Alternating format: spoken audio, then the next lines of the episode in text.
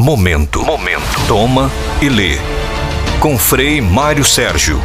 Província Agostiniana do Brasil. Do Brasil.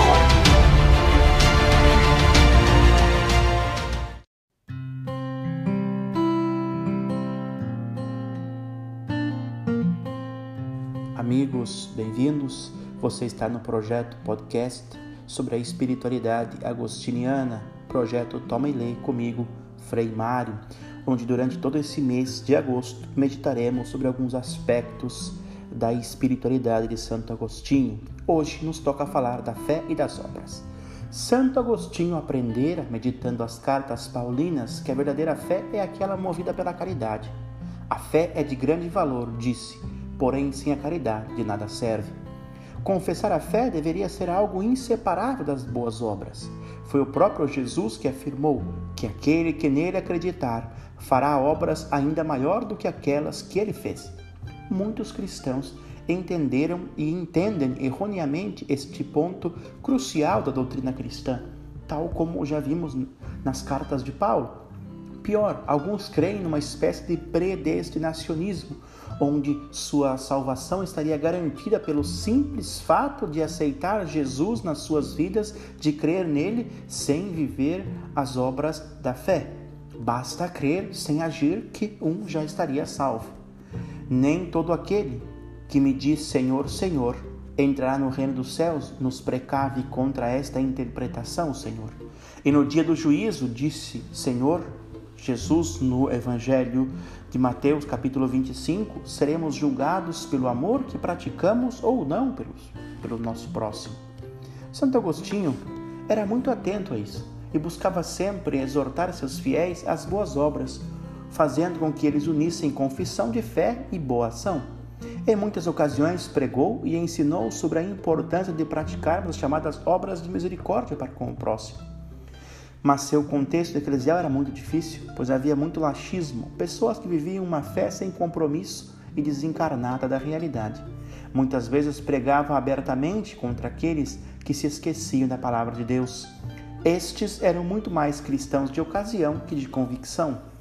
Por isso, em um sermão, fez a seguinte comparação: Aquele que escuta a palavra de Deus sem colocá-la em prática assemelha-se a um enfermo que come muito sem poder digerir os alimentos, os quais, tomados nessas condições, em vez de fortalecê-lo, causam-lhe náuseas. Já em outro momento, comentando o texto da carta de Santiago, toda ela dedicada ao clássico problema da fé e das obras, no capítulo 2, versículo 19, Agostinho reverbera as palavras do apóstolo, que, polemizando contra os cristãos que rejeitavam as obras da lei, criticavam aqueles que se refugiavam numa interpretação muito literal do que significa ter fé. A conclusão do apóstolo, endossada por Agostinho, é que não basta crer. Como não? Isso mesmo que você escutou. O que é essencial não é só crer, mas amar. Os demônios, prossegue Agostinho explicando a passagem, foram os primeiros a acreditar e a confessar que Jesus era o Filho de Deus. Basta ler o Evangelho. Mas o que eles não faziam era justamente amar e reverenciar o Senhor. Disse Agostinho: Todos os que creem em Cristo creem nele amando-o, pois crer em Cristo é amar o Cristo, mas não a maneira dos demônios, que criam nele, mas não o amavam.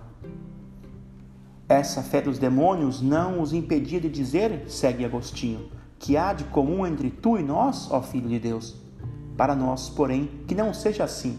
Criamos nele de tal forma que possamos dizer, contrariamente aos demônios, nós vos pertencemos, a vós que nos redimistes. Para Agostinho, a verdadeira fé é aquela que vive e pratica o amor ao próximo e a Deus, Confessar com a boca até os demônios fazem. Difícil é confessar Deus com a boca, fazendo com que nossas obras não desmintam nossa confissão.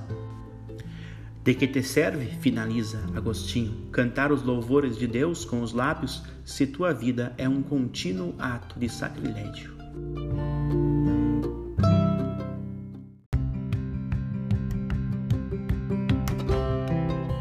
Você acabou de escutar este podcast que faz parte do nosso projeto Toma e Lê sobre a espiritualidade agostiniana.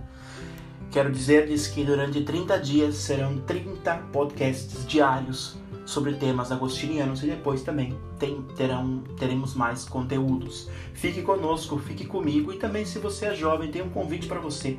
Venha fazer parte da família agostiniana, venha ser um jovem de coração inquieto. Nos procure através das nossas redes sociais, o nosso contato.